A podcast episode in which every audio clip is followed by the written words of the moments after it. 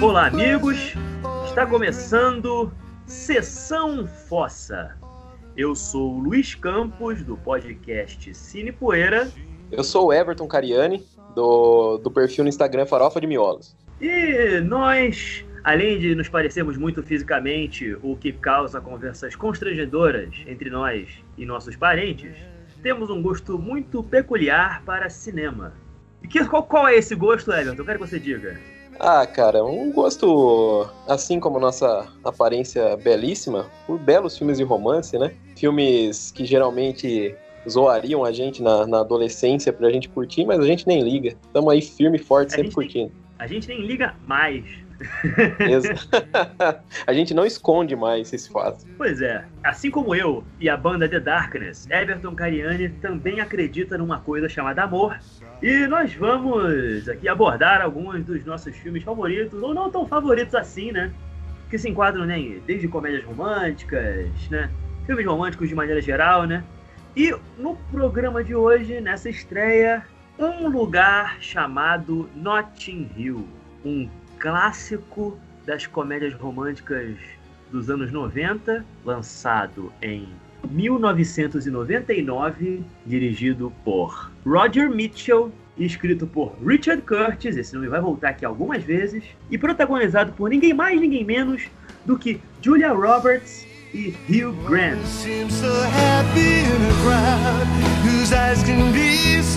Deixando claro que a escolha do filme foi feita diante de uma enquete lá no Farofa de Miolos. Curiosamente, os dois filmes eram com, com o Hugh Grant, né? Que era o, o Bridget Jones e o Notting Hill. O Notting Hill ganhou assim com uma margem bem, bem vasta. O pessoal gosta bastante. Everton Cariani, você acha que Hugh Grant está para as comédias românticas como Charles Bronson está para o cinema de vigilante? Eu acho que sim, cara. Totalmente. Eu acho que ele entrega exatamente o que o cinema, cinema romântico precisa, assim como Charles Bronson entrega pro cinema casca grossa. É o tipo, se a gente fosse mulher, a gente se apaixonaria por ele, velho, tá ligado? É, se a gente fosse mulher, claro. É.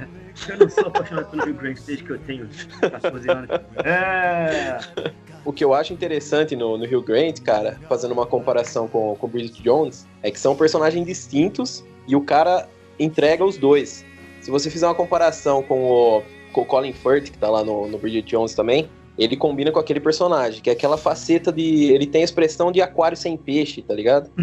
aquela expressão vazia. Diferentemente de, por exemplo, se a gente pegar um Nicolas Cage, que é um aquário com todo tipo de peixe disponível, uma suruba de peixe, o cara entrega tudo. Mas no Hugh Grant ele trabalha desses dois lados, cara. Você consegue ficar puto com ele no Bridget Jones, porque o cara é um, um grande filho da puta. Mas aqui você olha para aqueles olhos, aquele cabelinho. É o cabelinho típico dos anos 90, né? É aquele eu cabelinho cortei, que você pensa. Eu cortei muito meu cabelo desse jeito, eu queria dizer isso.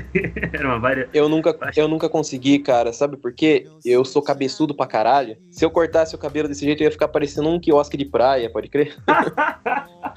cara, mas assim, o Hugh Grant, francamente, eu acho ele um sujeito um tanto quanto subestimado. E um pouco culpa dele isso, porque ele ficou muito é, marcado por, né, pelo mesmo tipo de papéis. O sujeito adorável, né, sem jeito, talvez um pouco mais, um pouco menos, né? Das comédias românticas. Mas ele é um cara que, assim, ele já fez Lua de Fel do Roman Polanski, ele já fez filmes do Woody Allen, né? Ele tá em Trapaceiros. Ele é um cara que ele tem sim alcance. É, recentemente ele tá no, no The Gentleman, do, do Guy Ritchie. Ele tá bem demais, cara. Curti demais ele no filme. Eu preciso ver. Eu gosto dele também, embora seja um papel mais simples, eu gosto dele. Acho que ele traz uma dignidade no Agente da Uncle, que é o filme que tem Superman e um canibal. Esse eu não vi ainda, cara. Eu sei qual é, mas não vi ainda. Eu acho divertido, mas acho que também depende do quanto você curte o Guy Ritchie dirigindo pipoca. Mas eu acho é. particularmente me agrada. E ele também fez uma participação memorável no segundo filme da série Paddington. Ele tá incrível. Ele tá inacreditável no Paddington. Cara, sim, sim, eu adoro os Paddington, cara. Eu adoro. Eu me amarro. É muito bom. E, bom, fora o, esse filme aqui, cara, o Notting Hill, ele é um filme especial, porque além de ter o Hugh Grant, né, que tava no auge da sua popularidade, ele contracena com ninguém mais, ninguém menos do que talvez a atriz mais popular dos anos 90, ou pelo menos uma das cinco mais, que é a Julia Roberts e que também é, ficou muito. É, ela logo logo ela conseguiu né, sair disso, ela fez thrillers como Dossiê Pelicano, chegou a fazer uma coisa de horror, né? Como né, o O Segredo de Mary Riley, eu acho que é isso, né? Que é uma releitura lá do, da história do, do Médico Monstro. Mas ela ganhou popularidade como uma linda mulher. Ela também fez o Noivo em Fuga, que foi um outro filme que fez muito sucesso no final dos anos 90. Então você tinha basicamente o maior astro e a maior estrela de comédias românticas daquele período protagonizando um filme.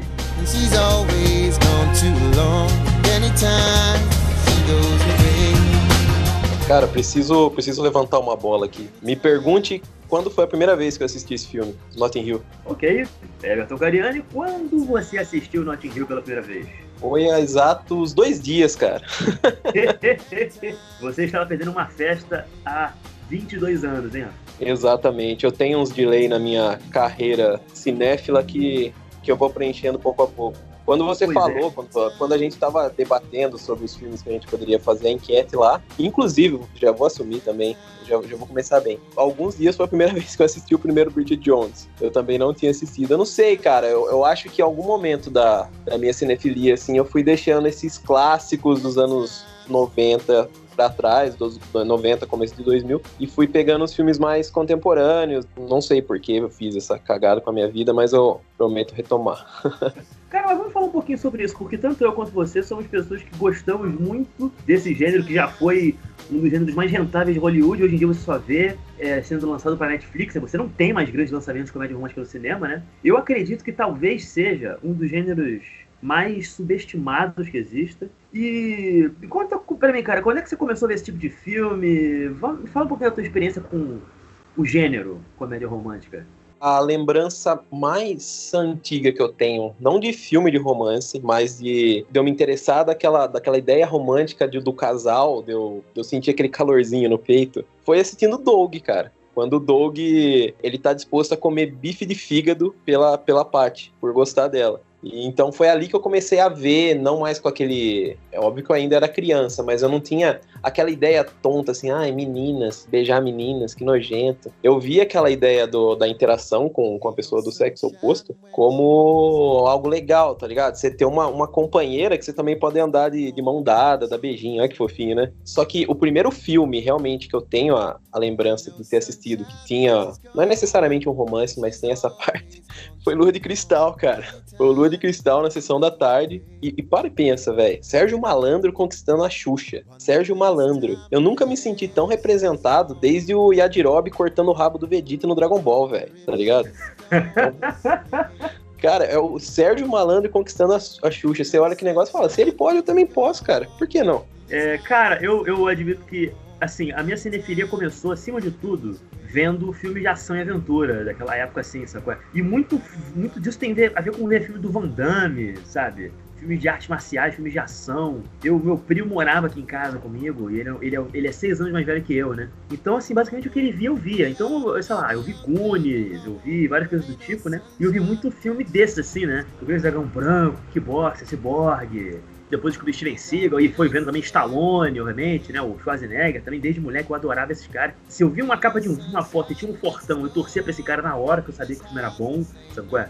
Se o ator não era maromba, eu já ficava meio desanimado, já perdi um pouco de interesse. Se o cara, pô, mas o maluco não tem músculo nenhum, o filme deve ser ruim. Já, eu já fazia umas associações assim. A não ser que fosse o Bruce Lee. Aí eu achava maneiro, porque, pô, o cara é chinês. Se é chinês é bom também porque tem porrada. Enfim, basicamente, eu passei o começo da minha infância fantasiando em ser o machão, o herói que eu nunca fui capaz de ser e nem serei mais, né? A essa altura da minha vida. Mas em algum momento, eu não vou saber te precisar quando foi, brother. Mas uma coisa que eu posso te falar, eu nunca liguei muito a Disney, sabe? Achava que era coisa de menininho. Eu era muito machinho. Eu era um, um machinho escroto quando era moleque, sabe? Eu era totalmente dentro daquela lógica, sabe? A menina gosta disso, o menino gosta daquilo. Mas eu lembro que em algum momento eu aluguei o filme do Aladdin, que eu lembro que o moleque era tipo o melhor amigo na época, ele viu no cinema, ele se amarrou. Aí isso me animou um pouco a ver, porque, pô, pra mim era coisa de menina, Disney, porra. Eu não queria ver Pequena Sereia, eu não queria ver Bela Adormecida, sabe? Tem alguns desses que eu nunca vi até hoje, de passagem, sabe? Mas de forma forma, eu resolvi ver o Aladdin. E o Aladdin, você tem aquela coisa ali da princesa Jasmine com o Aladdin e tal, né? Tem um romance dos dois. E chega um momento em que eles se beijam. E ver dois desenhos animados se beijarem me causou um parafuso na minha cabeça, porque todos os desenhos que eu via que tinha uma insinuação de namoro, coisa do tipo, ninguém chegava na primeira base, como dizem os americanos. É, eu não lembro se na época eu já tava assistindo Cavaleiro do Zodíaco e você já tinha eventualmente Cavaleiro do Zodíaco com umas intenções de romance, que eu achava aquilo muito interessante. E ficava com expectativas, embora não admitisse, pra ver com quem que eu sei ia ficar. Isso era parte da minha graça, não era ver se eles iam salvar. Beleza, eu queria ver se eles iam salvar Saori, se ia pegar armadura de, armadura de Sagitário. Mas eu tava curioso mesmo, né? Tipo assim, caraca, mané, você vai pegar a China. Ou então, ih, meu irmão, a Saori vai beijar o Seiya. E no fim das contas, fica aquele chove não molha porque japonês não transa. Mas eu não quero falar sobre isso. Mas o Aladdin deu um beijão na Jasmine e eu fiquei meio parceiro. O que que tá acontecendo? Eu achei aquilo maravilhoso. Eu, é uma catarse que eu sempre ansiei, mas eu não sabia. E eu secretamente comecei a, a gostar muito quando um filme tinha presente nele uma historinha de romance bacana. Doug, por exemplo, é uma que eu também adorava ver. Ficava também torcendo para aquela para aquele chove não molha acabar, né? O Doug, uma coisa que eu me lembro claramente é que eu, eu tinha a programação da cultura, então ela começava com Babar, aí passava Doug, Tintim e em seguida do Tintim passava Confissões do Adolescente. Você lembra dessa série, né? Claro que eu lembro. Via. É, teoricamente, era uma série que também falava de romance, romance adolescente e tudo mais. Cara, eu não conseguia assistir aquilo. Eu gostava de como era retratado em Dog, mas ali eu não conseguia. Tinha então, a Débora Seco também. Tinha, é. Eu, depois que eu, eu, só fui saber que era Débora Seco depois, assim, eu via Maria Mariana. Eu adorava Isso. aquilo. Eu adorava aquela porra. Mas eu também, aquilo assim, eu tinha uma vergonha do cacete. Que eu fazia com os moleques que eu vi, se alguém viu o episódio de ontem, de ontem à noite do Confusões Adolescentes. Não, perguntando do Jaspion, sabe qual é? Perguntando do Jirai, do Cavaleiro Zodíaco. Nunca que eu vou chegar e, sabe qual é? Falar, pô, você, eu, você ouviu o filme do, do, do Van Damme passando tela quente, eu vou conversar com ele. Mas eu não vou falar se, tipo, alguém viu o episódio que ela vai pra França estudar e, sei lá, meu irmão, a menina que acolhe ela em casa se envolve com um negro que é atacado por Eu me lembro disso como se fosse ontem, curiosamente, tava lembrando disso hoje de manhã. Mas eu não tinha ninguém pra falar sobre esse tipo de coisa. Aliás, ao longo da minha vida, na serifilia como um todo, ao longo dos anos eu tava sempre procurando uma comédia romântica pra ver, e eu nunca tive com quem ficar trocando ideia sobre isso. Fora talvez um amigo meu ou outro que na curte, né? Ainda compartilha desses meus gostos peculiares. Né? Mas homem não fala sobre isso. Com quem você conversa sobre esse tipo de coisa, Weber? Atualmente, cara, é com a minha namorada. A gente assiste, mas vou dar um exemplo clássico. O último filme de romance que a gente viu no, no cinema foi o Stars Born lá, da Lady Gaga, do Bradley Cooper. A gente assistiu o filme e ela me zoou até hoje porque eu dei uma, uma choradinha no final, cara. Acredite ou não, ela não gosta do filme. Eu gostei, eu comprei a ideia, eu abracei a ideia do filme, eu gostei. Ainda não revi pra, pra ver se ainda me toca no mesmo lugar, mas o, eu, eu, tenho a mesma base cinéfila de você, de Van Damme, Billy Blanks, dos anos 90. Só que eu tenho uma pequena lacuna, porque eu sou sempre uma criança bem cagona, cara, bem medrosa para filmes de terror. Então eu ia na locadora do, com meu pai, e a gente sempre eu sempre ia na sessão, ou na sessão de anime, ou na sessão que tinha filmes infantis e Disney, essas coisas. E eu lembro de uma vez eu ter pegado uma curva errada na locadora e fui na sessão de terror. E a primeira capa de VHS que tava na minha cara é, era do Dawn of the Dead. Aquela cena clássica do, do machete do Savini na cabeça do, do zumbi. Cara, eu fiquei, eu acho que uns bons três meses sem voltar na locadora, de medo daquilo. E isso me influenciava em casa também. Eu, eu ligava a TV, minha mãe ligava a TV para colocar alguma coisa para mim. Eu ficava perguntando pra ela se não ia aparecer a cena do, da facada na cabeça. E nessa eu, eu, fiquei um bom tempo, cara, com esse, com esse cagaço. Até que eu fui, com o tempo, fui. Tanto que hoje, que eu gosto de filme de terror pra caralho, assisti cada bosta que, meu Deus, que eu gostaria de esquecer. Mas nesse interim, cara, eu fui gostando do, do, dos filmes de romance, eu fui, eu fui alugando alguns e, e, realmente eu não tinha com quem conversar. Os meus amigos também, com o mesmo gosto por filmes de ação, assim, eu não tinha muito com quem conversar. Eu comecei a conseguir conversar com alguém a respeito do meu gosto por esses filmes na bem, bem mais tarde, na época época do, do MSN, na época do Orkut, porque eu comecei a fazer amizade com meninas. Eu sempre fui do, dos amigos, assim, o que. Eu, eu, sempre, a minha vida toda eu fui gordo, velho. Então você tá ligado que você fica na fi, no, no, final da fila, né? Você sempre tá no final da fila. Os meus amigos lá, tamo lá, saindo com as menininhas, e eu só ficava de orelha. Só que, por incrível que pareça, eu fui um dos primeiros do, da galerinha a namorar. Então eu, eu comecei a namorar com uma, com uma garotinha lá, um namoro meio traumático, meio, meio bizarro, mas So. Talvez fica para outra, pra outra hora essa história. Mas assim que, que terminou esse relacionamento, eu comecei a criar bastante amizade. Amizade mesmo, sem interesse mesmo, com bastante menina. E a gente conversava sobre vários assuntos e às vezes a gente conversava, trocava dica de filme de romance. E nessa eu comecei a assistir vários, cara. Conheci o Zac Braff, mais tardiamente fui pegando os filmes do, do Jude Apatow, peguei a trilogia Before lá, do, do Richard Linklater. E fui indo, cara. E tipo, eu. O cara tem aquela ideia assim: o, homem vai gostar de filme de romance porque ele vai assistir com a namorada. Cara, a maioria dos filmes de romance que eu assisti, eu assisti sozinho. Eu já fui ao cinema assistir filme de romance sozinho. Eu lembro que ainda foi um filme, eu acho que é Sexo Sem Compromisso. Eu fui sozinho no cinema assistir esse filme. Gostei, assim, com algumas ressalvas. E eu tava na fila lá, eu sozinho com meu, meu refrigerante, pá. Uma fila essencialmente de, de casalzinhos, assim. Assisti de boa, cara. Voltei embora pra casa, coloquei o filme na minha lista de assistidos e por mim tá, tá tudo bem. Eu, eu acho que a, a gente, assim, deixar isso claro, a gente não se conheceu por conta disso, né? Por conta de conversa. Eu acho que a gente até então tinha conversado muito pouco a respeito de filmes de romance. A gente não. se conheceu graças aos filmes de Kung Fu, que eu acho Exatamente. que ou foi num grupo de filmes de Kung Fu, que eu não lembro, ou foi no blog do, do Asian Fury, né? Do, do Takeo. Provavelmente foi no Orkut. Mas assim, eu também eu frequentei pra cacete o blog do Takeo. O Asian Fury, saudade, cara. Eu, eu aprendi. Um mundo novo se abriu para mim nessa época da minha cinefilia. Quando eu descobri Era muito blog. bom, cara. Muito bom mesmo. E, mas assim, a sua relação é um pouco. Eu, eu não, eu sempre fui um machinho escroto, punheteiro de merda, solitário. Eu não, não, não, tive essa cação de, de ter conversa de, é, sem interesse com mulheres, porque eu sempre morri de medo delas. Eu sempre mascarava isso de alguma forma, né? E, enfim, eu, eu tenho problemas, eu faço análise. É, mas a minha relação também foi muito mais assim. Eu, eu, queria alguma coisa para acalentar meu coração. Eu vi uma comédia romântica, eu assisti. Eu devo ter algum momento da minha vida, eu tinha que assistir por exemplo, Hit Conselheiro Amoroso do Will Smith. Eu adorava esse filme. Hoje em dia eu acho esse filme uma bosta. Eu, na esperança de que né, eu conhecesse um hit que me, me tirasse né, da, da, solidão, né, me ensinasse né, os caminhos. Né. Mas, assim, você falou, cara, cinema. Eu lembro que num Natal aí dessa vida, quando estreou Simplesmente Amor, eu fui ver esse filme sozinho, porque eu não tinha coragem de ninguém ver comigo, assim. E eu fui sozinho, eu adorei o filme na época, inclusive. Até hoje eu tenho um baita afeto por esse filme.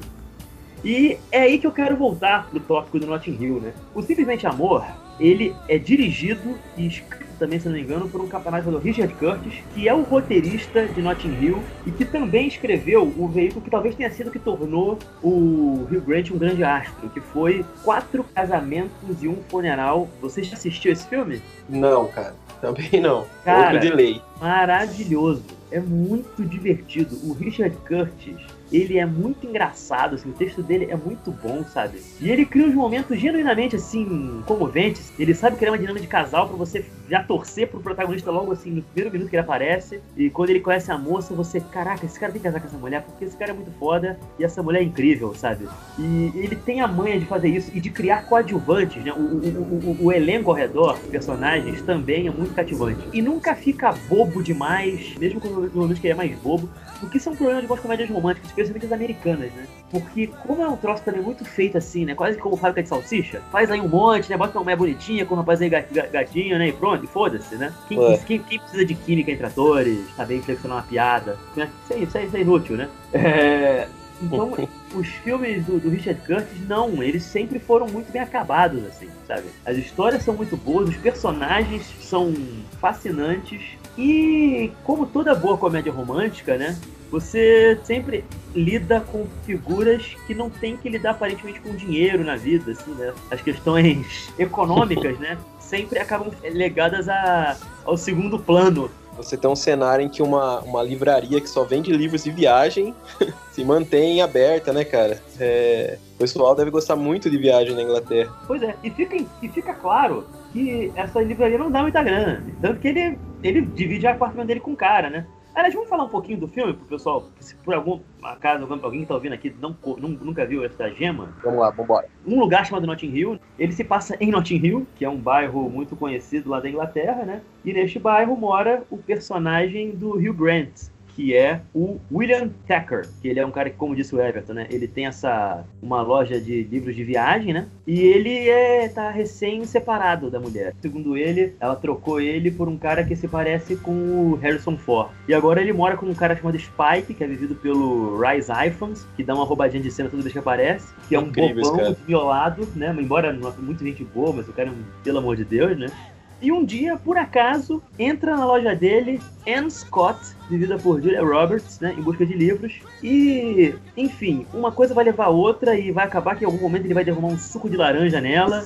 E ela vai ter que ir no apartamento dele para se trocar. E a partir daí vai começar meio que um romance entre esse cara meio solitário, qualquer, por assim dizer, né? Essa figura cotidiana pra caralho, com a mulher que é uma das maiores, se não a maior estrela de Hollywood no universo desse filme. Ah, mas antes que a gente se aprofunde um pouco mais ó, na história, deixa eu te fazer uma pergunta. Qual atriz famosa você gostaria que entrasse na sua livraria? Rapaz, assim, dependendo do momento da minha vida que você me pergunte isso, eu tenho uma resposta diferente. Eu tenho um crush muito pesado pela Scarlett Johansson. Por uma época era mais pendia talvez até mais pra Jennifer Lawrence. Mas assim, eu me lembro que eu, eu, eu, eu- me doía o fato disso, eu nunca conhecer essa mulher. Você tá ligado numa atriz chamada Kat Dennings? Sim, sim, ela, ela fez o Nick and Nora's Infinite Playlist. Eu adoro, vi duas vezes. Porra. E ela tá no Thor também, né? É, mas aí a gente esquece, que a participação da Dora é uma bosta.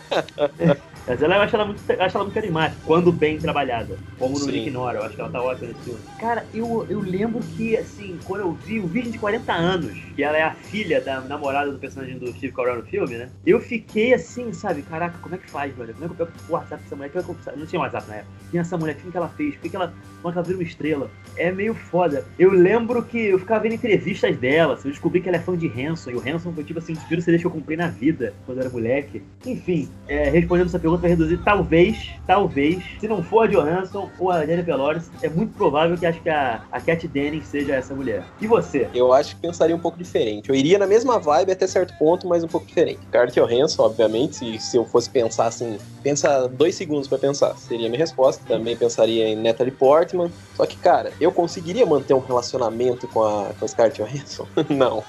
eu conseguiria manter a Scarlett Johansson interessada em mim a ponto de manter um relacionamento duradouro? Não sei, cara, não sei. Quem que eu consigo imaginar, assim, que entrasse na minha livraria e eu conseguiria conquistar ela? Porque o meu forte é a, é o- a piadinha, tá ligado? É jogar aquele negócio, assim. Eu acho que a Emma Stone, cara, eu acho que ela riria das minhas piadas, tá ligado? Eu não sei se a- o meu cérebro associa ela no Superbad com o Jonah Hill, porque eu fui meio Jonah Hill da, da, minha, da minha vida, tá ligado? Mas eu acho que a Emma Stone, eu acho que eu conseguiria, cara. Eu acho que eu. Porque ela também é uma pessoa bem humorada, pá. Eu acho que, que daria jogo. Everton, a sua autoconfiança me surpreende. Eu acho que eu conseguiria. eu tô falando aqui Cat Dennis porque é tipo assim, quem você venceria na porrada? Ultraman ou Kamen Rider, sabe qual é? É, e você tá falando em termos muito mais realistas do que, o, do que o meu. Me, olha, rapaz, parabéns pra você. Você acha que eu não passei uma adolescência toda pensando nisso? Porra, rapaz. uma vida toda. E se Porra, nem fala, cara. É foda. É- Era um dos motivos de eu, de eu ir atrás dos filmes de romance também, cara, porque agora o papo vai começar a ficar meio triste. Mas eu lembro, eu lembro de, de assistir filme assim, tipo, eu tenho um negócio de ser muito expressivo quando eu tô assistindo filme, de, de rir pra caralho, de chorar. Eu lembro que eu terminava um filme, eu tava com aquele sorrisão no rosto. Sabe o sorrisão que, além de natural, você sente ele, porque as- a pele do seu rosto tá fazendo força ali? Aí eu parava e pensava assim, quando vai ser o meu dia? Aí dava, o sorriso ia descendo em câmera lenta, assim, tá ligado? Você tá basicamente descrevendo a minha vida agora. Mas enfim. Eu acho que eu nunca superei isso. Eu sempre fui uma porcaria pelo relacionamento, assim. Eu nunca. Em algum momento da minha vida eu acreditava que eu fosse um cara legal, tipo o personagem do, do Hugh Grant nesse filme. Não tem tantos anos que eu caí na real, tipo assim, não, você era muito zoado, cara. Você tinha muitos problemas, na moral. Essa coisa da mulher prêmio, que inclusive, de alguma forma, né, filmes do tipo acabam, né, de alguma forma trabalhando com isso. O romance, o amor, né, ele vem como um prêmio pela pessoa bacana que você é, né? É, Tem- exatamente. esse filme mesmo tem um pouco de. Vamos falar um pouco mais do filme aqui. Falando em caras legais. Eu acho que o, William- o, Hugh Grant, ele tá basicamente perfeito como esse sujeito, que ele é bonito, mas ele não é bonito pra caralho. Ele não é tipo, sei lá, o cara que faz o Thor nos Vingadores, né? O, Chris- o Chris Hemsworth. Ele é um tipo magro, tem uma coisa meio tímida ali, né? Uma coisa intelectual até. Mas nada de ser pedante. Não é bem sucedido na vida, o cara tá lutando ali na, na livraria dele. Pois é, ele é bem sucedido e não é, né? Ele tem um negócio dele próprio, mas não é uma parada aqui, né? E salta Sabe? aos olhos, né? Não, não. Tanto que ele tem que dividir o apartamento com o Spike, né, cara? E você tem a Anna Scott, que é interpretada pela Joy Robbins, como eu já comentei, né? Era talvez assim o grande nome do cinema naquela época, uma das mulheres. Ela foi. Ela acho que ela em algum momento ela deve ter sido o maior salário de Hollywood entre as mulheres. Foi uma época que, tipo assim, ela, Sandra Bullock, elas assim, cresceram pra cacete, né? Em termos de popularidade. Aliás, quem que você prefere, Sandra Bullock ou Julia Roberts? E aí você me pegou, hein, cara. Mas eu acho que é a Julia Roberts. Vou te falar um momento que eu me apaixonei pela Julia Roberts. Foi no episódio que ela faz no Friends, cara. Não sei se você gosta de Friends. Ou você é daqueles, ai, eu não gosto Não. de Friends, eu prefiro Seinfeld. Rapaz, eu, eu, eu tô fazendo contigo um podcast sobre comédia romântica, não tô? Sim, Então acho que essa aí já responde a sua pergunta. boa, boa.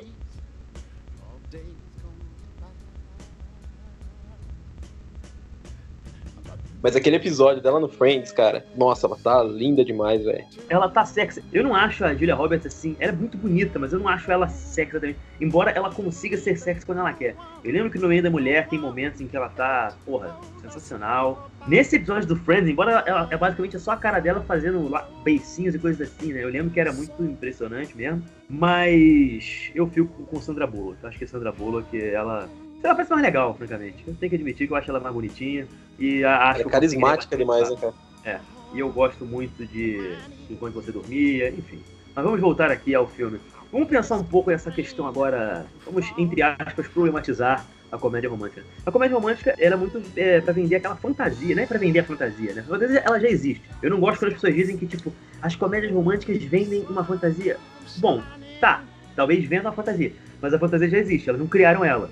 Essa coisa de encontrar o amor, de você sair do lugar comum, porque geralmente nunca é só você entrar no relacionamento. Não tem uma comédia romântica que, tipo assim, ou pelo menos muito poucas, né? Que é só um cara com essa garota e ele, sei lá, tem uns encontrozinhos e pronto, né? Tem sempre alguma coisa que muda a vida da pessoa. Pelo menos em várias delas. E aqui, né, o cara conhece uma, uma grande estrela de Hollywood. O maluco, no momento, ele tá se livrando de cliente maluco na livraria dele, né? Em outra, a maior estrela do mundo, né? Olhando pra ele meio diferente assim e propondo deles saírem um dia, né, pra jantar. E tem uma coisa também, né? É um filme feito muito mais com uma perspectiva masculina. Você não acha? Total, total. Porque não é o contrário, né? Não é um. Até, até tem um. Se a gente for fazer um paralelo, a Rosa Púrpura do Cairo, né? Um ator, só que um ator que sai da tela e se apaixona por uma, por uma comum que tá ali assistindo o filme no cinema e tal. Mas eu acho, eu acho que o problema, problema, entre aspas, né, nesses filmes, eu, eu, eu acho a gente consegue definir ele como um filme bonitinho, sabe? É edificante até certo ponto. Mas ele não é representativo, pelo, pelo menos pra mim. Eu não consigo me ver no Rio Grande, porque se a gente voltar lá pra adolescência, a gente assistia esses filmes porque dava um calorzinho ali a gente pensava no, na ideia de um dia ter o, o mesmo. Mas, por exemplo, eu tenho uma, uma ideia que eu gostaria de ver mais filme de romance com gente feia. E, e é cuzão da minha parte falar gente feia, mas eu tô falando assim, gente mais fora do padrão. Pegar um, um exemplo de um filme que eu, que eu gosto bastante, eu não sei se você gosta, é aquele Adventureland, que tem o, Sim, o eu adoro. Eisenberg, tem a. E tem Diretor a... do Superbad. Isso, isso. Eu gosto muito daquele filme, cara. Eu gosto dos filmes do Jay Baruchel, porque são uns caras que eles são mais gente como a gente, assim, são mais pé no chão, tá ligado? Eu, eu vou assistir um filme do Matthew McConaughey. Quando que a gente vai alcançar o Matthew McConaughey na vida, velho? Pô, cheipadaço, todo gatão, né? E até tem uns filmes que eu admito que eu gosto dessa, nessa vibe, sabe? Mas eu também nunca. Assim, tem uma coisa que eu, eu acho que. Você falou da adolescência. Eu também era adolescente quando eu vi esse filme pela primeira vez, sabe? Eu vi na televisão, assim e tal. E eu gostei muito do Notting Hill porque tem uma coisa que eu acho muito cotidiana no personagem do Hugh Grant, né? Definitivamente não tem absolutamente nada de cotidiano no Matthew McConaughey, assim. O cara é muito bonito. É óbvio que ele vai pegar a mulher, cara. Ele é o Matthew McConaughey, porra. Pelo amor de Deus. Maluco cheipadaço, com aquele jeitão de cowboy sem vergonha dele. É, é, falando assim, as mulheres como, né? Babando calcinha só quando ele diz olá. Porra, meu, pelo amor de Deus, você já. A gente que já olha meio. já fica meio. É, talvez. Não sei, hein? Sei não, hein? Porra, Fale por você, meu amigo. Eu fico Ah. no, no Rio Grant mesmo. olha só. A gente não briga, cada um escolhe o seu. Everything in this world, all that I'll ever need. Mas eu queria te sugerir um filme, e pro ouvinte também, você falou, tem um filme, que foi um filme inclusive importante, dos anos 50, protagonizado por ninguém mais ninguém menos do que Ernest Borgnine, de clássicos como Meu Ódio Será Sua Herança, que se chama Marty, que é um filme de um sujeito que já tá com quase 30 anos de idade, o cara é açougueiro. E assim, nos anos 50, 30 anos de idade, solteiro, a reputação é de que você é gay. E tem uma coisa que fica meio que subentendida no momento, no momento do filme, sabe é? Tem gente que acha que ele é gay, ele mora com os pais, sabe é? Não casou ainda, entende? E ele é eventualmente com a sua mulher. E esse foi um filme feito. Pô, o Wes Borgnine, se você tá ligado quem é o nome da pessoa, ninguém pode acusar o cara de ser um galã. O Wes Borgnine é um grande ator, mas ele não era o, o ser humano com a, né, com a face mais harmonizada que existia. E a parceira dele é uma mulher que eu acho bonita, mas ela também não é uma, sabe, uma beleza assim esplendorosa, a, Beth, a Betsy Blair. E foi um filme que surpreendeu, assim. Ele acabou, é, ganhou Palma de Ouro nos anos 50, ele era pra ser meio que um fracasso. Tava até pensando que o filme fosse ser um fracasso, acabou virando um puta de um sucesso. E foi um filme importante, que é um filme meio que independente. O Burt Lancaster produziu esse filme. Ele é meio que a gênese daquele filme, tipo assim, dramas amorosos de pessoas que são, por assim dizer, desajustados. Pessoas que não tem nada demais, pessoas comuns e que acabam se encontrando. Sim, sim. Esse filme, ele é um pioneiro desse tipo de coisa. Você vai ver, eventualmente, um Adventureland, o próprio Superbad mesmo, uma coisa assim, né? Esse filme é uma das gênesis desse tipo de cinema, cara. Um filme que tem mais ou menos essa de desajustados, assim, que, que acabam se encontrando. E é um filme de um diretor que a gente geralmente não associa a esse gênero. E tem muita gente até que não considera um filme de romance, mas eu considero, cara. Que é o Além da Vida, do, do Clint Eastwood. Cara, eu adoro aquele filme, cara. Eu amo, amo aquele filme. Você nunca assistiu? É muito bom, cara. E você tem, assim, tá certo que o Matt Damon é um cara conhecido, é um galanzinho, mas aí você tem a Cecile de France, que não é assim uma, tipo, um esplendor. Ela é famosa lá na França e tudo mais, até fez filmes americanos, mas não é aquela atriz, por exemplo, você colocar uma Penélope Cruz ali para fazer. E a forma como, como o filme trabalha essa ideia de, de, encontros, de um fio de um fio mágico, assim, é mais ou menos o que você estava falando do, do Notting Hill. A gente acreditar nessa ideia da, da romantização da, do, se pode ser viável ou não. Ele, apesar de lidar com essa coisa, cara, soa crível. Porque, por exemplo, voltando pro Notting Hill, eu gosto demais da, da dinâmica que tem ali. Só que eu. É a mesma coisa que eu falei para você da Emma Stone. Será que dentro daquele cenário eu imaginaria uma atriz tão famosa ao ponto que ela é, ela conseguiria manter um relacionamento com um cara. Um cara normal, um cara que ela encontrou ali numa livraria. Se você fosse trazer pra, pra nossa realidade, assim, agora pedindo sua opinião, você acha que rolaria? Ah, claro que não.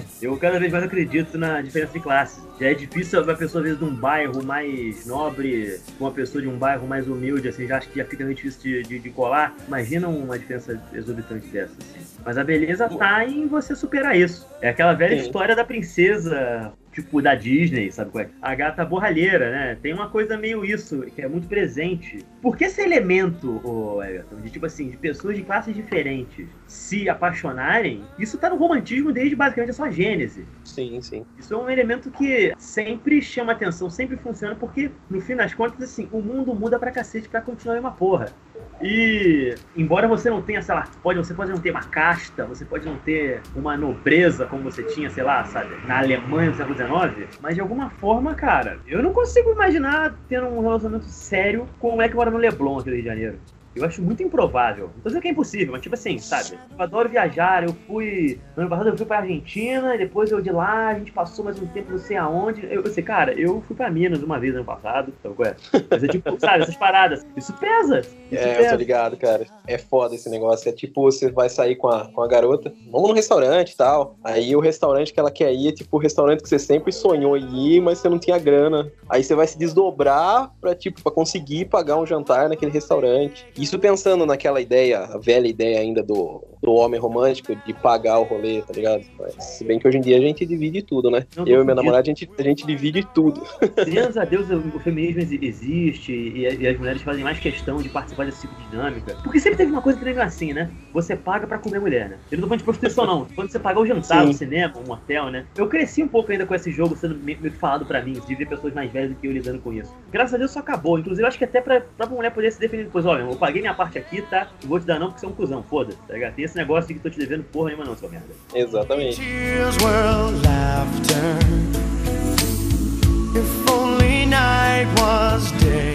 Cara, mas vamos, vamos voltar aqui um pouco ao filme. Eu queria falar um pouco, porque esse filme, ele, além do nosso amigo Hugh Grant, Você também tem figuras muito carismáticas, como o Rio Bonneville, que é um dos melhores amigos dele, né? Interpreta o Bernie, que é um cara que ele é um vendedor, alguma coisa assim. Você tem a irmã do Will, a, a Honey, que é feita pela atriz Emma Chambers, que é uma personagem que ela frequentemente passando por crises amorosas, né? Ele se envolvendo com homens horríveis e tal, né? Tá frequentemente né, com meio, meio pra baixo por causa disso. Você tem o brotherzaço dele também, do Max, que é casado com a Bella, vividos, é, vividos assim, respectivamente por Tim McInerney e Dina McKee. A Dina McKee, cara, eu vou falar uma coisa, mas ela também tá num filme que eu acho do caralho, mas aí já pode completamente de comédia romântica, do Clive Owen, chamado Croupier A Vida em Jogo, que é uma vibe meio neo-noir, dirigido pelo Mike Hodges, que é o cara que ele dirigiu o Carter Implacável, do Michael Caine, nos anos 70, né? Mas acho que ele é mais conhecido mesmo pelo filme do Flash Gordon, dos anos 80, né? Aquele com a do Queen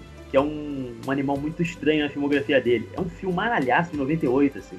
Ela é a namorada do personagem do Clive Owen no filme. Cara, vale muito a pena. Mas eu quero saber um pouquinho, o que você acha desse grupo? E junto com eles também tem o Rise Ifans, né? Que é o Spike, né? O que, que você acha desse, desses amigos do, do Rio Grant? Assim? Tem várias cenas que envolvem eles tendo jantares juntos e conversando sobre a vida amorosa do Will, né? Cara, eu acho a dinâmica deles incrível. Inclusive, é engraçado que eles se juntam e quando eles, eles começam a, a enumerar qual deles é o mais loser para ficar com o último pedaço do, do Brownie, né? Eu acho sensacional. Cada um tem a, a sua característica ali. O, eu esqueci o nome da, daquele amigo que é o único, que é o solteiro lá que é depois acaba ficando isso, que acaba ficando desempregado e tal. O cara, o cara não reconhece a, a Anna Scott, começa a conversar com ela, ela fala que é atriz e tudo mais. Ele fala, ah, deve ser difícil a vida de, de ator, quanto você ganha, não sei o que. eu lembro que ela fala um número exorbitante lá. Ele, 15 milhões. 15 milhões. Ele arregala o olho assim, corta a cena. Eu acho, eu acho incrível aquele personagem, cara. É muito bom. E é muito bom, aliás, eu tava vendo, é, sobre, lendo sobre esse filme do IMDB, né? Aí sobre essa cena, né? Estavam lá conversando, parece que no texto original tava que era 10 milhões, né? Aí naquela coisa, refazendo a cena, sei que lá, Aí na, na, na, outra gravação, a Julia Roberts disse que era 12. Aí chegou uma hora e falou que era 15, que, que, aparentemente foi de fato, inclusive, o salário dela pro Notting Hill, né? Ela embolsou 15 milhões na época. Caralho. É, pois é, e assim, 15 milhões nos anos 90 valia mais do que vale hoje. Vale dizer. O, o Rio perguntou, mas por que você sempre mudava o valor? Ela assim, ah, cara, cansei de me vender pra baixo, sabe? Sensacional. E, cara, eu acho maravilhoso. Inclusive, fica, fica meio claro que a, essa personagem da Bella, ela é ex-namorada do Will, né? Só que eventualmente acabou Sim. se apaixonando pelo, pelo Max, né? E com quem eles estão juntos até hoje. Ela, ela, é cadeirante, né? E eu gosto muito como filme. Ela é cadeirante, isso é uma questão no filme. Ela chega a comentar sobre isso, no porquê que ela é a pessoa mais azarada, né? Do mundo, né? A incapacidade dela de andar e etc e tal. Mas acabou, sabe qual é? Ele não fica ali numa coisa, ah, tadinha da Bela, nada, a mulher tá bem casada, ela tem uma emprego mais bonita, sabe qual é? Não fica, não fica mastigando, né? Segundos depois eles estão tudo brincando, dando risada. Pois é, ela não. Pois é, ela. Sabe?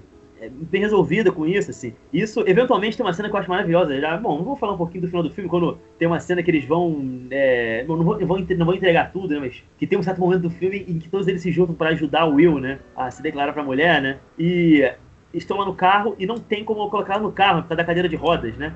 Ela assim, ah, mas e a Bela? Não, ela, ela, tudo bem, tudo bem, eu fico aqui, vocês me, me dizem depois. Ele, não, não, não, não, não, você vai com a gente. Ele pega ela no colo, né? Bota ela ali, acho que no colo de alguém. Sei o que, que ela faz. Alguém, acho que um, um dos caras fica no. O Spike vai pro porta-mala do carro, assim. Eu acho aquilo do caralho. E, e, e, esses detalhezinhos que o filme te dá, sabe qual é? Mostra que esses personagens eles têm uma vida, sabe? Eles não estão só ali só pra, só pra ser os amigos do Grant. Sim, são esses detalhes que trazem a gente de novo pro, pro filme, assim, que se, mesmo se você tiver aquela, aquela linha de raciocínio que eu tava falando, que é meio ilusório você imaginar que uma grande atriz desse porte vai se apaixonar por um cara ali, um, um cara qualquer, mas aí ela, ela, inserida naquele, naquele ambiente dos amigos e você vendo a conversa, soa natural, cara. O filme te é. traz de novo. Eu acho que falta também um pouco de química sexual entre os dois atores. Porque, embora sejam carismáticos e atuem bem juntos, assim, de maneira geral, eu não consigo conceber que ele come aquela mulher. Eles não transam, sabe uma coisa? A gente sabe que eles transam, eles estão na cama, fica implícito. Mas sabe que você não, tipo assim, não, você não come essa mulher, essa mulher não te deu. Vocês são bonitos juntos, mas você não, você não faz, não, não, não dá certo. Você não... Tem alguma coisa assim que eu acho que rola entre o, a, a Julia Roberts e o coisa. Isso também é, afeta um pouco a minha nota pro filme. Mas eu acho que, em termos de performance em si, eles estão bem. É, eu, eu, eu, sinceramente eu não reparei muito isso, mas, mas faz sentido.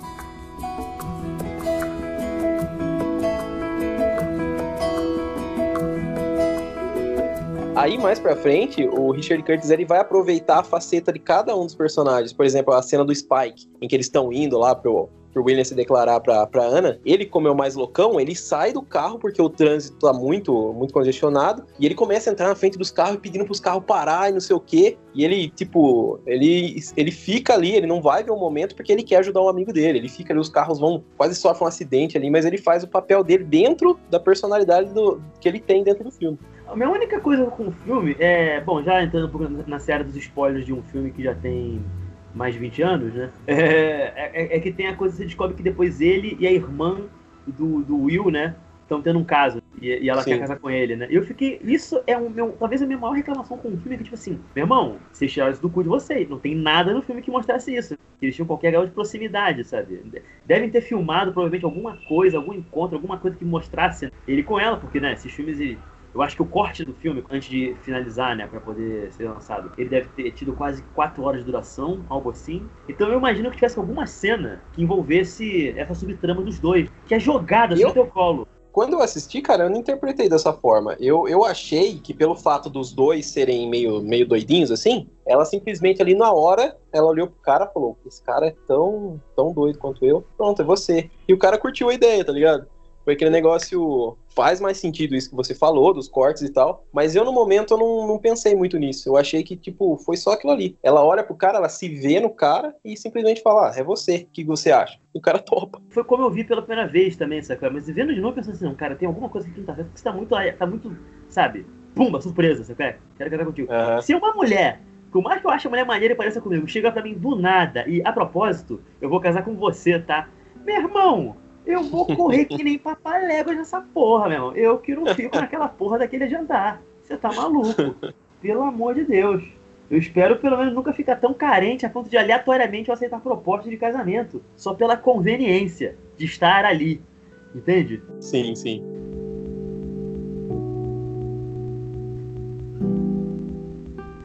A gente falou dessa coisa do, do mundo diferente deles, né? Tem uma cena que eu acho maravilhosa, que é quando ele vai pro cinema com ela, e ele não consegue encontrar os óculos, aí ele vai pro cinema com aqueles óculos de mergulhador, Aham. ela fica rindo dele, tacando pipoca nele, né? Pra ele poder ver o filme.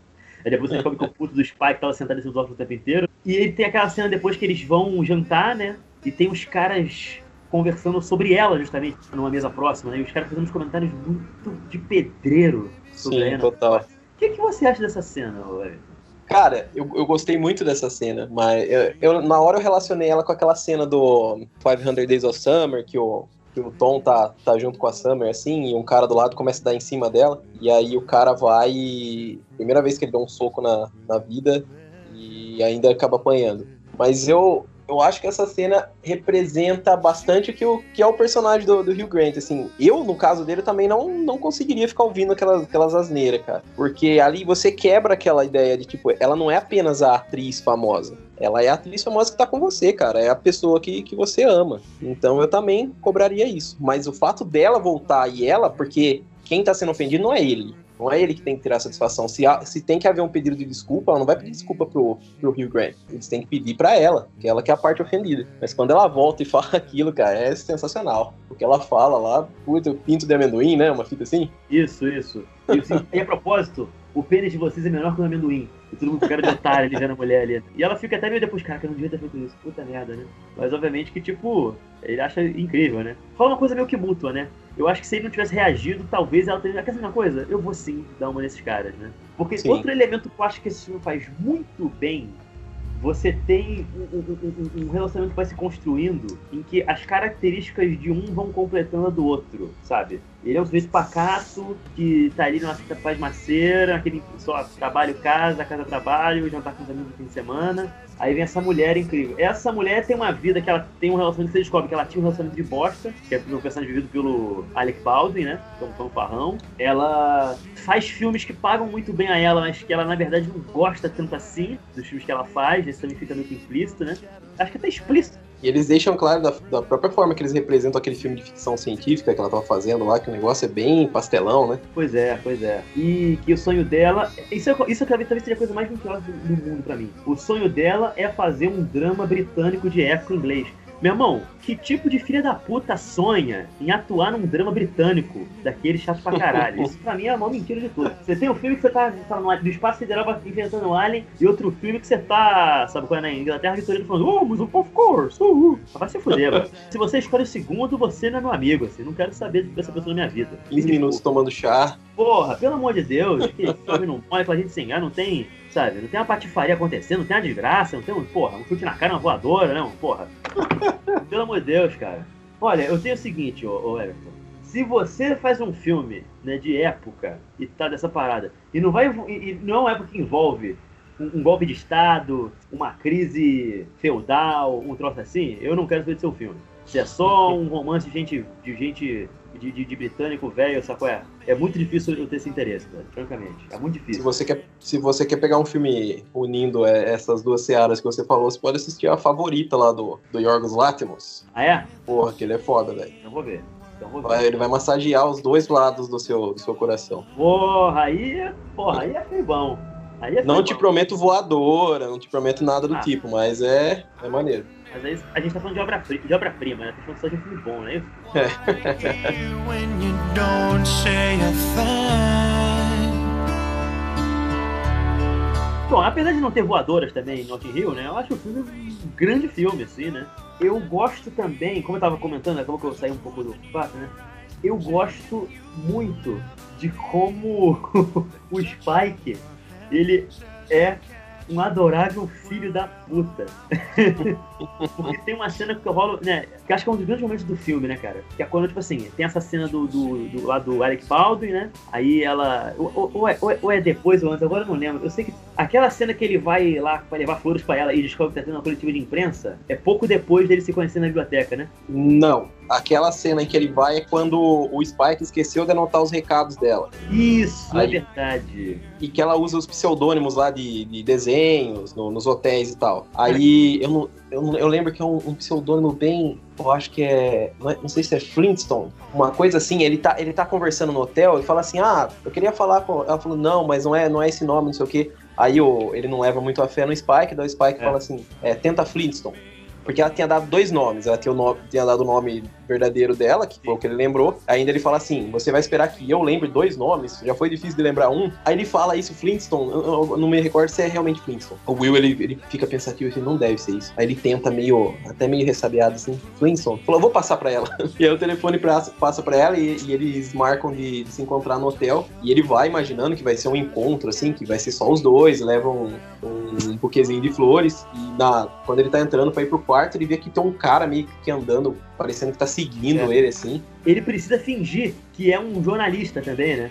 Não Sim, de uma ele tá com- revista. Ele tá com flores na revista- mão, assim. de uma revista de cavalos e não sei o quê. Cãe- é, Cavalos e Cães, revista Cavalos Isso. e Cães, que é, porque é a primeira revista que ele vê assim na, na, na, e, e gera momentos maravilhosos, que quando tá tipo a assessora de imprensa lá, né? A RP, não Aham. sei lá dos caras. Aí tá na sala com ele, quando ele tá tendo uma conversa íntima com ela, fica assim, é, eu queria saber se tem muitos cavalos e cães nesse filme. Aí ela, não, esse filme se passa no espaço. Ele, ah, e você acha que no seu próximo filme vão haver mais Só pergunta imbecil, assim, ele pagando um mico, é muito constrangedor. E ela querendo rir da cara dele. Aquilo é muito bom. Ele chega pra entrevistar um ator que é estrangeiro, assim, que participou do filme. Aí ele olha e fala: Você se identifica de que forma como personagem? Eu não, É, não me identifico você- de forma nenhuma. Por quê? Porque ele era um androide psicopata. Exatamente. É muito bom. É, ele não viu o filme, obviamente, né? Ele tá tendo conversar com o elenco inteiro pra tentar manter o disfarce. Aí chega lá, tipo. Tem, dois momentos que eu acho maravilhosos. Um, que é quando ele chega lá pra um, pra, pra um cara que é, chega assim. Né? E aí, cara, poxa, esse filme é muito bom, muito obrigado. Qual foi a cena que você, é, que você mais gostou de fazer? Ele, ah, me diz a cena que você mais gostou do filme que eu te digo como é que foi fazer ela. Aí ele, puta que pariu, que filha da puta. E outra que você tem ali, aquela atriz de The O.C., Misha Barton, de 12 aninhos. Sim, cara, sim, sim. Aí ele pergunta, esse é o primeiro filme que você fez? Ela, não. ah, beleza. E qual, é, qual foi o filme que você gostou de fazer? Ah, o com o Léo. Hum. E fora Leonardo da Vinci, qual que é o seu pintor recensivista que mais gosta? uma, coisa, uma coisa assim. E mesmo ela falando que é o Leonardo DiCaprio, ele não conhece, né? Ele não Exato. conhece o Leonardo DiCaprio. Acho aquilo fabuloso. E ele depois saindo com a cara de derrotado. Tipo, cansado de pagar aquele mico, né? Fazer aquelas perguntas idiotas o dia inteiro. Aquele é bom demais. A justificativa que ele tinha dado pro outro repórter lá da, do buquê de flores é que Ah, ele sim. ia levar no hospital pra, pra avó dele que tava doente. Aí quando ele entra e conversa com a Ana e sai sem o buquê, o cara, ela pegou a- as rosas da sua avó?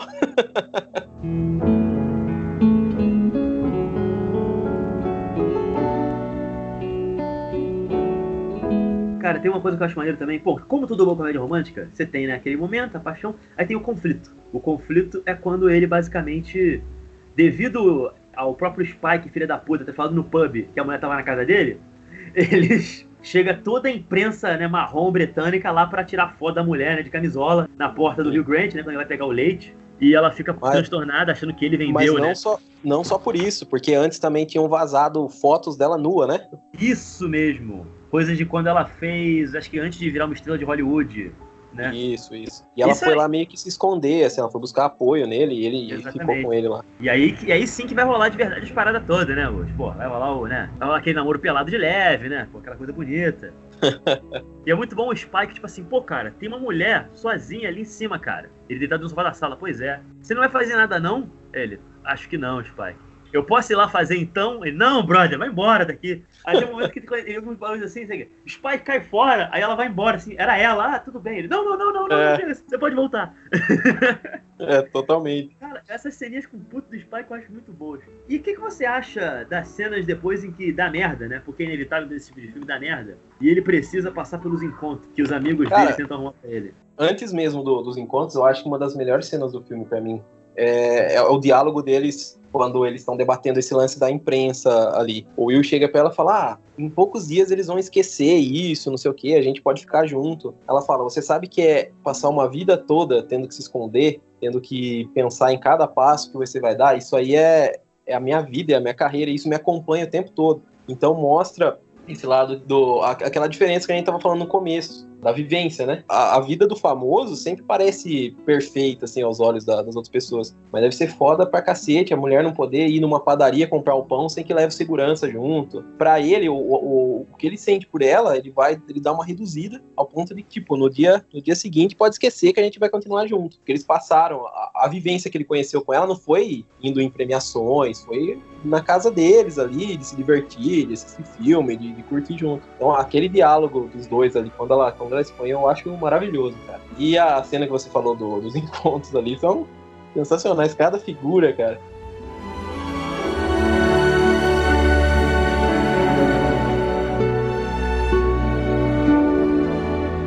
O que me surpreendeu muito, desculpa te cortar, o que me surpreendeu muito é a presença de uma ainda jovem Emily Mortimer, que é o único encontro bom que ele tem, diga-se passagem. E ela tava uma coisinha linda, com seus, sei lá, Demais. 20 e pouquinhos anos. Eu fico- Até hoje eu acho que se francamente ela me, me chegar assim, me sorrir, eu acho que eu vou lá, sabe? é?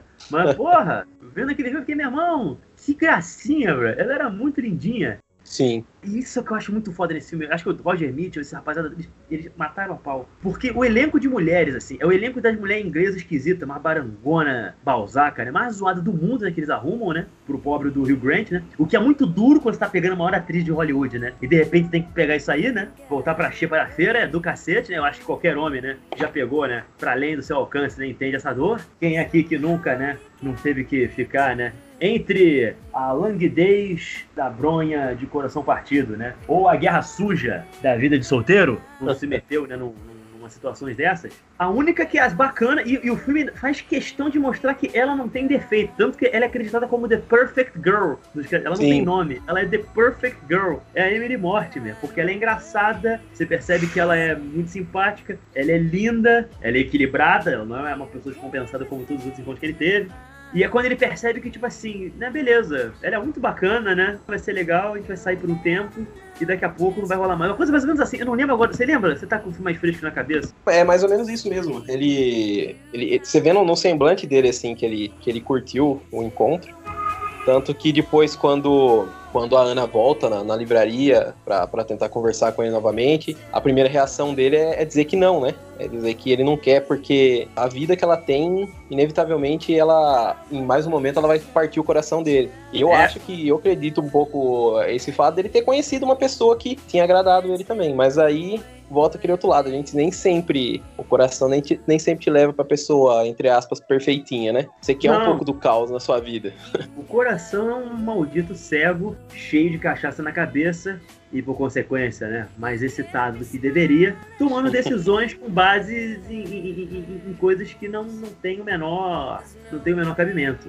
Já Exatamente. dizia, nas palavras imortais de Fernando Pessoa, o coração, se pudesse pensar, pararia. Mas assim, uma coisa que eu acho muito foda é que em algum momento nesses vai e vem da vida, ele descobre que a Ana tá de volta na Inglaterra e dessa vez ela tá fazendo um novo filme, que é um filme de época, uma adaptação do, do- do escritor Henry James, que é- eles tinham conversado antes, né? Que é essa coisa do- do- do- dos filmes de, de época chata que eu comentei, né? Ela tá lá filmando, né, o filme, ele, chega a conseguir ir pro set ali, né? E tá observando a gravação, só que tá no, microfone dela, ele ouve a Ana, tipo assim, tem um ator comentando, tipo, falando, "Ei, quem é que o rapaz tá aí? Ela, tipo, ah, não é ninguém não, não sei o que lá, né? Só um amigo.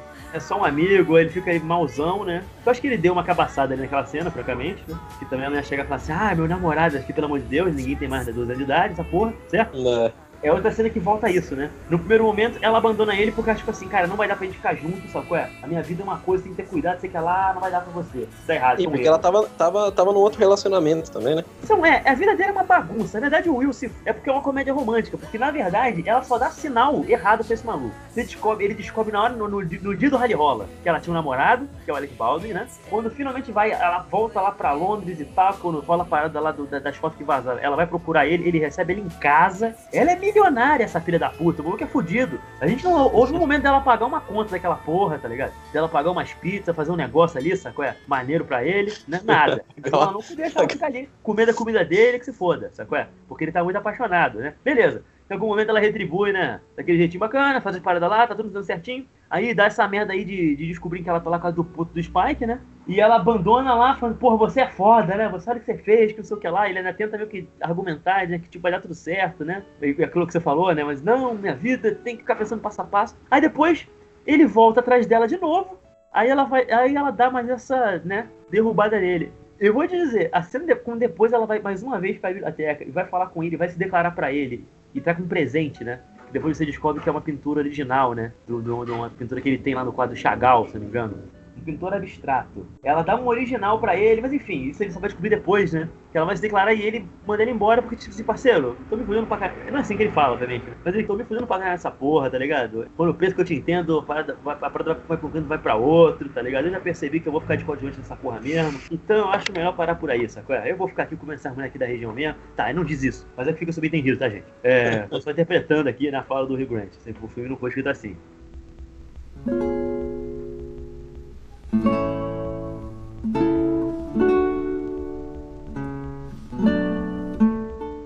Tem a cena que eu acho maravilhosa depois, que é quando. Enfim, é muita coisa esse filme, assim. A gente, inclusive, não falou, não falou de uma cena que eu quero comentar daqui a pouco. É quando ele tá com os amigos dele, que ele tá falando sobre o que aconteceu, né? Dessa última visita da Ana, né? E todo mundo fica meio assim: É, poxa, é, realmente, acho que você tinha que deixar ele embora mesmo, né? Caramba, né? Você tomou a decisão certa. Você tomou a decisão certa, ela nem era tudo isso, sabe qual é?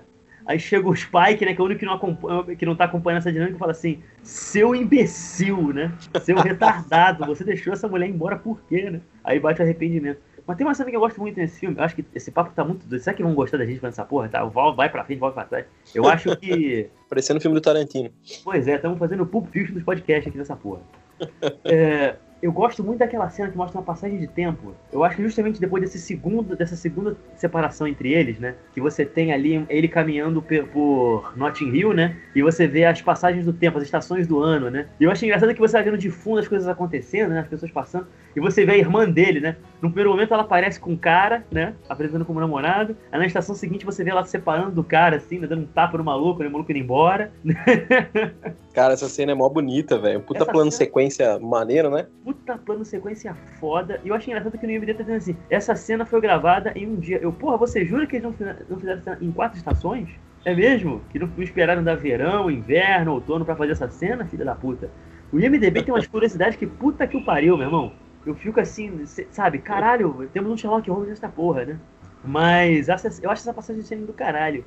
E o que, que você acha da trilha sonora desse filme? Muito boa, sons. cara. Muito. É, é aquela velha máxima, né? Um- uma, uma boa trilha sonora num filme bom, ela torna o filme quase Quase perfeito. E tem muito filme ruim que é salvo por trilha sonora, né? Mas aqui, encaixado num filme que já, já é legal, cara, você canta junto, você lembra da cena, você associa. Porra, no dia seguinte eu baixei a trilha sonora e saí caminhar ouvindo pelo Spotify. Não Cara. tem como, cara. Muito boa. É, bom, a versão, a versão de Elvis Costello de Chi foi um, se tornou um puta de um hit, né? Eu conheci essa música por ele nesse filme, mas embora o filme abra com a versão original do Charles Aznavour, uma canção que sempre marcou muito nesse filme é aquela que tá o ele no cinema depois, acho que do primeiro término entre os dois, né? Que ele vai ver um filme dela, né? No cinema sozinho, e começa a tocar How Can You Mend a Broken Heart, cantada pelo Al Green. Tô ligado. Puta, sonsaço.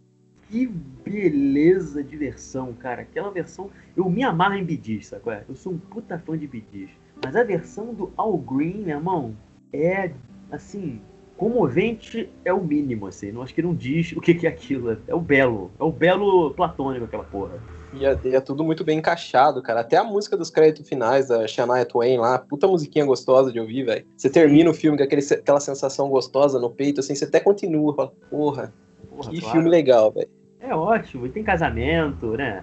E tem. Tem tudo, velho. é foda. Esse filme é irado. Os anos 90 muito mais do que bem representado. muito mais que representado numa época meio que áurea desse tipo de filme, assim, quando ainda uma comédia romântica ainda era um grande lançamento, porque esse filme ele, ele estreou no mesmo fim de semana que o Ameaça Fantasma, né, do Star Wars. Obviamente que o Ameaça Fantasma ficou em primeiro lugar, mas em segundo lugar ficou o Notting Hill. E o orçamento do filme, ô Everton, olha só, ele custou 42 milhões. Segundo a Wikipedia, as bilheterias rendeu 363,9 milhões. Porra! Assim, para um filme ser considerado bem sucedido, ele tem que dobrar o seu valor. Você gasta 50 milhões, o filme tem que fazer pelo menos 100 milhões. É o mínimo. Esse filme, porra, eu tenho que fazer até uma, uma conta aqui pra ver quantas vezes mais ele rendeu. E a trilha sonora do filme chegou a ganhar disco de platina em vários países, inclusive nos Estados Unidos, onde vendeu mais de 1 milhão 330 mil cópias. Aliás, na Europa Caralho. Latina, o disco do filme vendeu pra cacete, porque na- isso era uma outra coisa que era comum, quer dizer, o CD com a trilha sonora, né? Tem alguns filmes que o filme já tá esquecido, nem vale tanta pena, mas a trilha sonora é maravilhosa, né?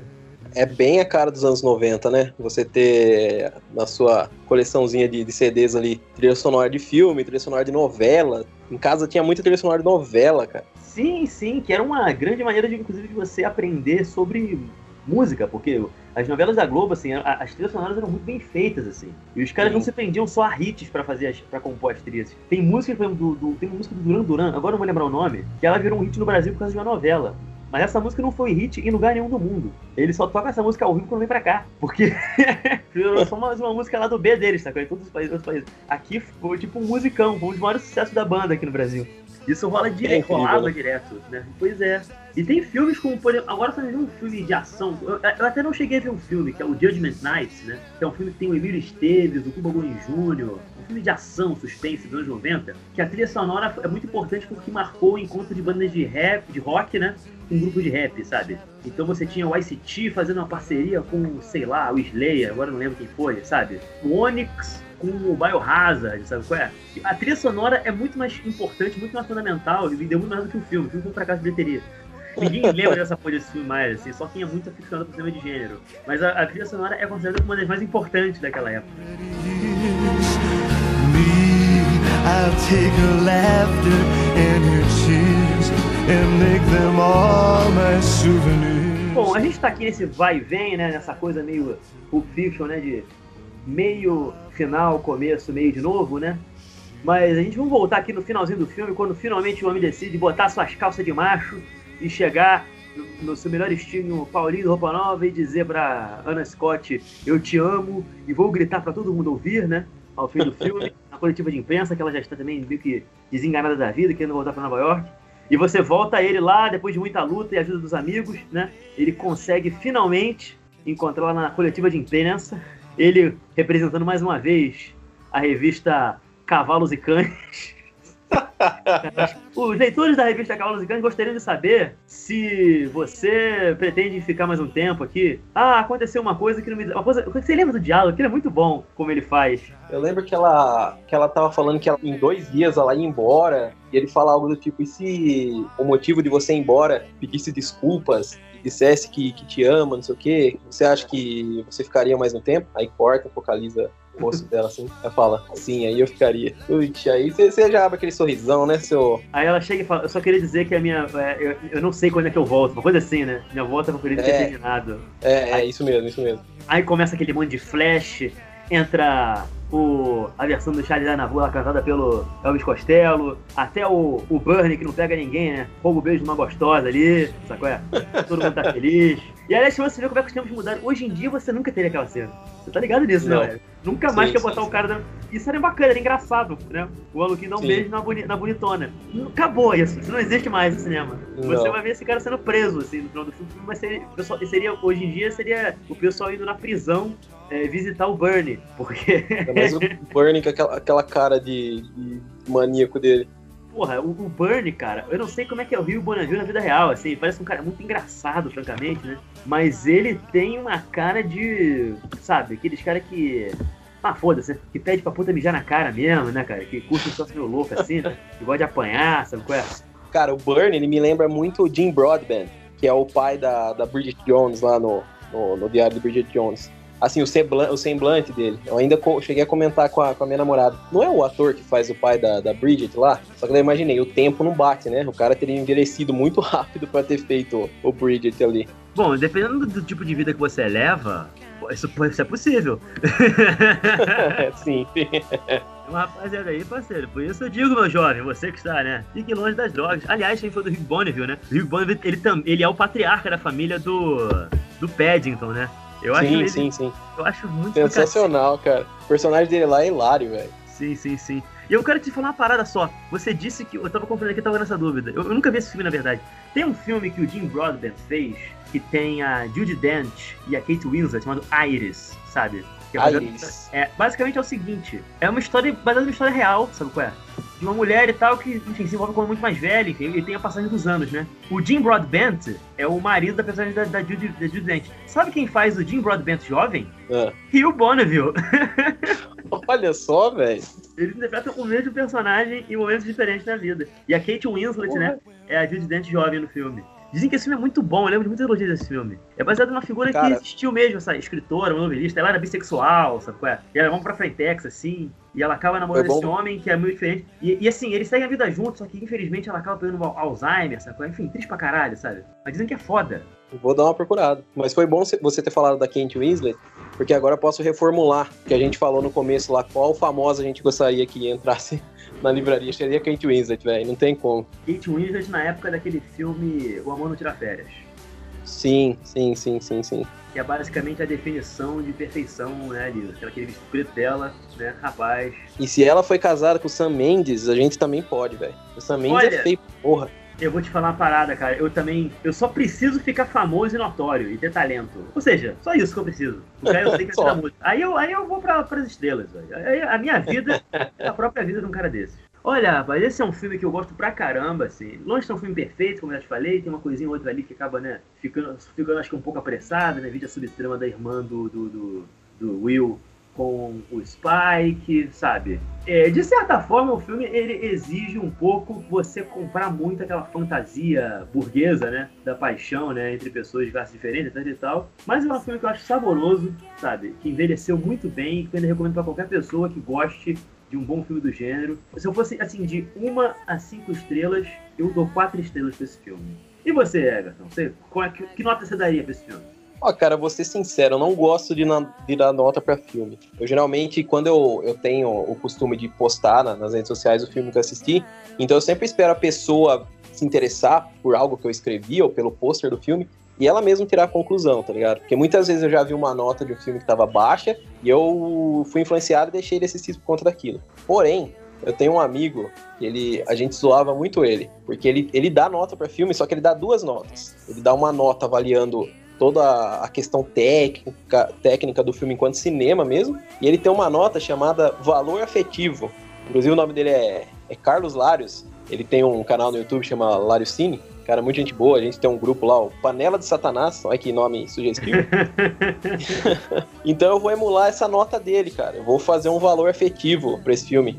Então se a gente for no valor afetivo de, de 0 a, a 5, de 1 a 5, Também vou ficar com 4, cara. Vou dar um 4. É um filme. Ele, ele passa do, do, de ser um filme mediano, de ser um filme. Ele, além de, de, ser acima da média, ele ainda te deixa bem, tá ligado? Ele pode ser considerado daqueles feel good movie que, que a gente pode ver de tempos em tempos que se a gente estiver na bosta, ou se a gente tiver, tiver apenas querer assistir um filme legal, a gente coloca e vai se divertir bastante. Eu concordo com você. Eu acho esse filme. É, é facilmente uma das minhas comédias românticas favoritas. Dependendo do dia, talvez eu dê meia estrela a mais pra esse filme. Bom, gente, esse aqui é o nosso primeiro programa Sessão Força, né? A gente vai ficando por aqui. A gente queria saber o que, que você acha de Notting Hill. Você gosta desse filme? Você não gosta desse filme? Vocês acham que existem filmes melhores do que esse? Enfim, comenta aí pra gente a sua relação com esse filme, se for possível, por favor.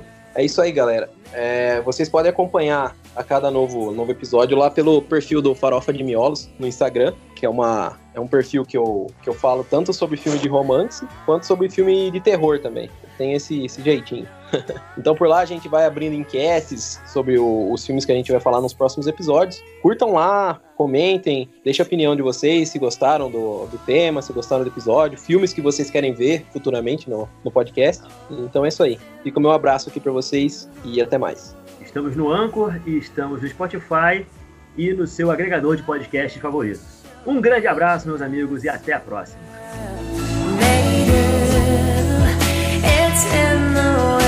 we made